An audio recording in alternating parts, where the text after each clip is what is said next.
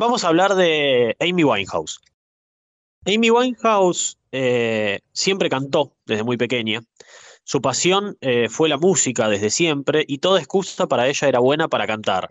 Un cumpleaños familiar, una reunión de sus amigos, su propia casa, en un día cualquiera, la niña ya desde chiquitita siempre cantaba y tal era su fanatismo por cantar que sus maestros de la escuela cuentan que no podían lograr que se mantenga callada durante las clases porque incluso cuando estaba en el colegio cantaba sin parar.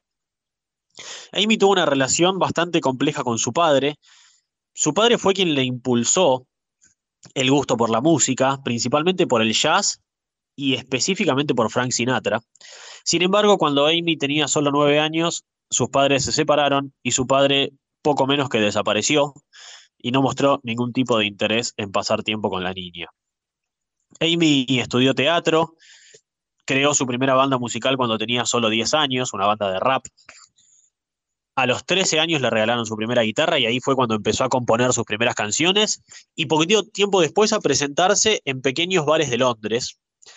Y tuvo una adolescencia bastante particular y fuerte. Podríamos catalogarla como una niña rebelde, piercing, tatuajes, empezó a tomar alcohol desde muy chica, muy marcada por el abandono de su padre. Y en cuanto a lo musical, Amy sentía que había nacido fuera de su época. Le gustaba el jazz, como dijimos, le gustaba la música de los 50 y era muy fanática de los grupos vocales femeninos de aquella década del 50, como The Shangri-Las o The Supremes, el grupo de, de Diana Ross. A los 16 años, gracias a un contacto de su entonces novio, logró su primer contrato profesional y esto hizo que a los 19 años grabe su primer disco. El disco se llamó Frank, en homenaje a la admiración, por supuesto, que siempre tuvo por Frank Sinatra. Y el disco tuvo una muy buena recepción, ya que los críticos musicales dijeron que tenía una muy buena mezcla entre el jazz tradicional, pero con sonidos contemporáneos. Poco tiempo después de la grabación de este disco, conoció a Blake Fielder Civil. Estaban en un bar, se enamoraron de inmediato, los dos tenían parejas, a las cuales dejaron y empezaron a salir, y tal fue el amor que tuvo Amy por Blake, que se tatuó en el pecho, a la altura del corazón, el nombre de su enamorado. Sin embargo, luego de algunos meses de relación, meses, Blake la dejó para volver con su antigua novia, con la que recientemente había estado engañando a Amy y a quien había dejado para salir con Amy. Blake fue quien introdujo a Amy Winehouse en el mundo de las drogas y al dejarla Amy tuvo un periodo de muchísima depresión, de muchas pastillas antidepresivas, mucho consumo de alcohol, que la llevaron a violentos cambios de humor y a una marcada pérdida de peso debido a la bulimia que sufría por esta depresión.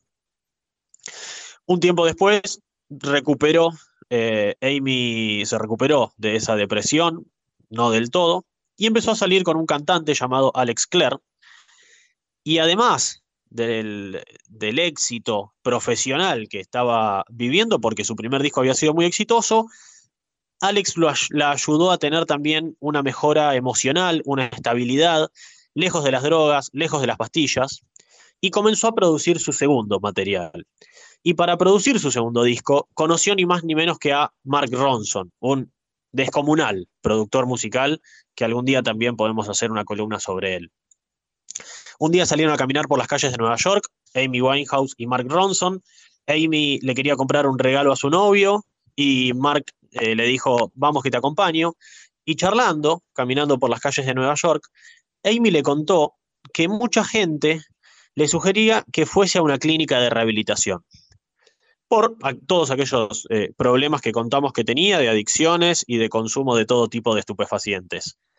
La gente me sugiere que vaya a una clínica de rehabilitación y yo le digo, no, no, no, fue la respuesta de Amy. Y Ronson, que tiene un oído musical supremo, le dijo que utilice esas mismas palabras que le había dicho para escribir una canción. En apenas tres horas, Amy Winehouse compuso la letra, eh, la música la grabó una banda de rhythm and blues de Brooklyn con un sonido que remonta mucho a la música que a ella le gustaba de los 50 y de los 60. La canción es Rehab, es una canción que abre el segundo disco de Amy Winehouse que se llama Back to Black. Y ese disco está dedicado enteramente a Blake, a su ex novio. Y Back to Black, es decir, la vuelta al negro, implica la vuelta al luto, la vuelta al oscuro, la vuelta a las adicciones. El disco fue un éxito absoluto, al cabo que fue el disco más vendido de este siglo en Inglaterra. Amy rompió su relación con su novio, con Alex, para volver con quien ella consideraba que era el amor de su vida, otra vez, Blake. Y se casó con Blake. Blake tenía una muy fuerte adicción a las drogas y como ya había introducido algunos años antes a Amy en el consumo, ahora la empezó a hacer consumir drogas mucho más duras.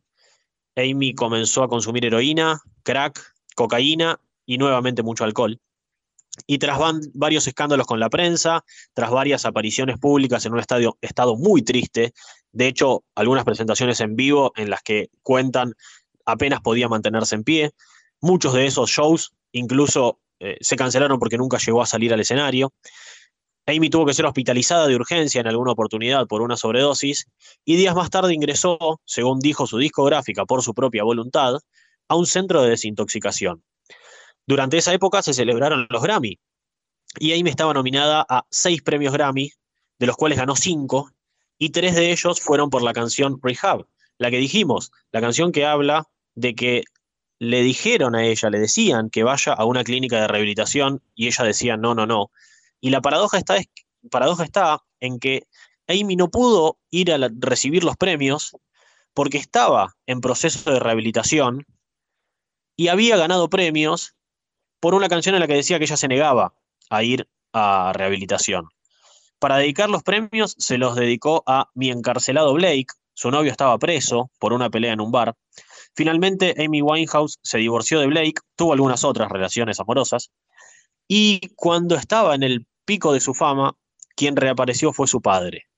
Para colgarse del éxito de su hija después de años de abandono, la fue a buscar a una clínica de rehabilitación diciendo que ella no necesitaba rehabilitación y la impulsó a que vuelva a grabar, teniendo él la intención también de poder lanzar su propia carrera musical.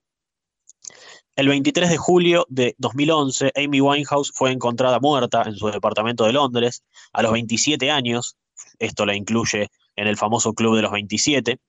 Y la autopsia, que generó muchísimas polémicas también, no solo la autopsia, sino todo lo que las conjeturas que hay acerca de la muerte de Amy Winehouse. La autopsia dictaminó que tenía 42 gramos de alcohol por litro de sangre. Para que tomemos una referencia, está permitido en la Argentina conducir con 0.5, es decir, con medio gramo de alcohol por litro de sangre. Ella tenía 42. Se encontraron tres botellas de vodka vacías y eso es lo único que se dice. La escandalosa y muy dura vida de Amy Winehouse dejó un legado enorme, sin dudas, una canción emblemática, multipremiada, a la que hoy podemos interpretar, si lo pensamos, como un desesperado pedido de ayuda, camuflado en una canción de rebeldía ella dice, me quieren mandar a rehabilitación, pero yo les digo, no, no, no. They tried to make go to rehab. I no. Yes, I've been black, but when I come back, no, no, no. I ain't got the time, and if my daddy thinks I'm fine, they try to make me go to rehab.